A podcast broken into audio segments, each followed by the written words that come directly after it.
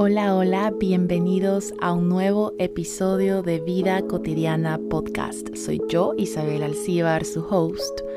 Quiero que hablemos de la creatividad. El último episodio hablaba sobre esas reglas invisibles que limitan nuestra creatividad.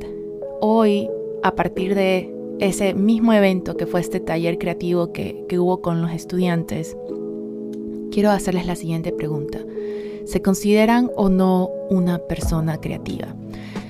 Esta pregunta yo se la hago a mis estudiantes el primer día de clases de una de sus primeras clases de la universidad. Dictó una materia que enseña Design Thinking a estudiantes de primer semestre.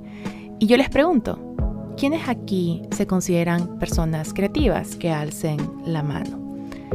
Curiosamente fue la misma pregunta que el expositor del taller de creatividad, del ya les había mencionado el episodio pasado, le hizo a los participantes. Les preguntó, ¿quiénes aquí se consideran creativos?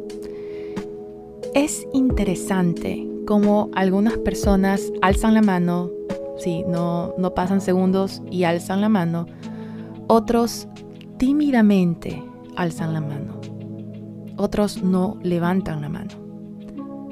¿Ustedes levantarían la mano? ¿Se consideran personas creativas? Y esta pregunta a mí me parece súper interesante porque pienso que nosotros hemos nacido creativos. La creatividad es algo parte de nosotros. La creatividad utiliza nuestra imaginación para poder idear diferentes tipos de conceptos, ya sean ideas de negocios, ideas de otro tipo de clases, ideas de cómo vestirnos, ideas de qué pintar, qué tipo de música colocar en una fiesta, etcétera, etcétera, etcétera. La creatividad es poner nuestra imaginación a trabajar. Y nosotros nacimos con ello.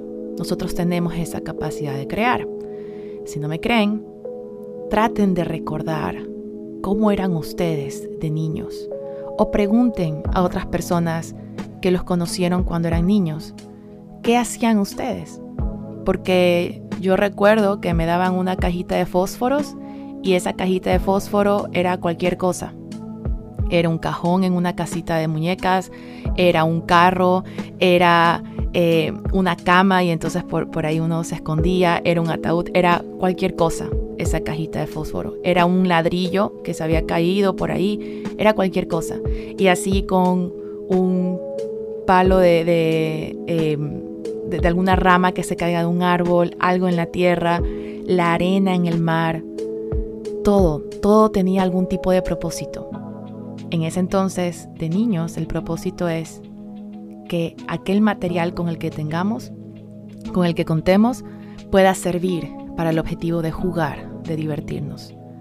Ahora, tal vez de adultos, el objetivo es otro, resolver algún problema, divertirnos, em, facilitar algún tipo de situación interpersonal. Puede haber diferentes tipos de situaciones, pero la creatividad está ahí, es parte de nosotros.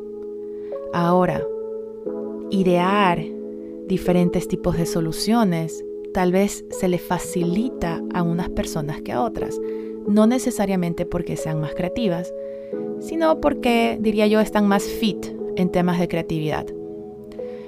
Tal vez algunos de ustedes puedan levantar una pesa de, no sé, 20 kilos. Tal vez otros, ahí nomás la ven de lejito.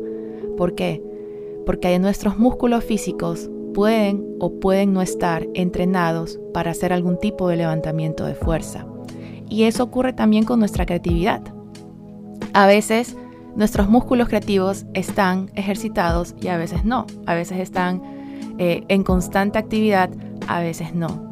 Y si se oxidan, entonces nos empieza a costar más. Pero no es que no podamos, es que necesitamos continuar entrenando. Ese entrenamiento hace que nuestros músculos cobren fuerza y cada vez comenzamos a ver más ideas, ponemos más en marcha nuestra imaginación para crear cosas. Que la próxima vez que les pregunten si se consideran una persona creativa, respondan con una convicción de que sí lo son. Y que si hoy en día se sienten escépticos de qué tan creativos son, mi invitación es a entrenar esos músculos creativos para que estén fit en temas de creatividad. Así que ahí les dejo la pregunta. ¿Se consideran una persona creativa? Nos estamos escuchando en un siguiente episodio. Bye bye.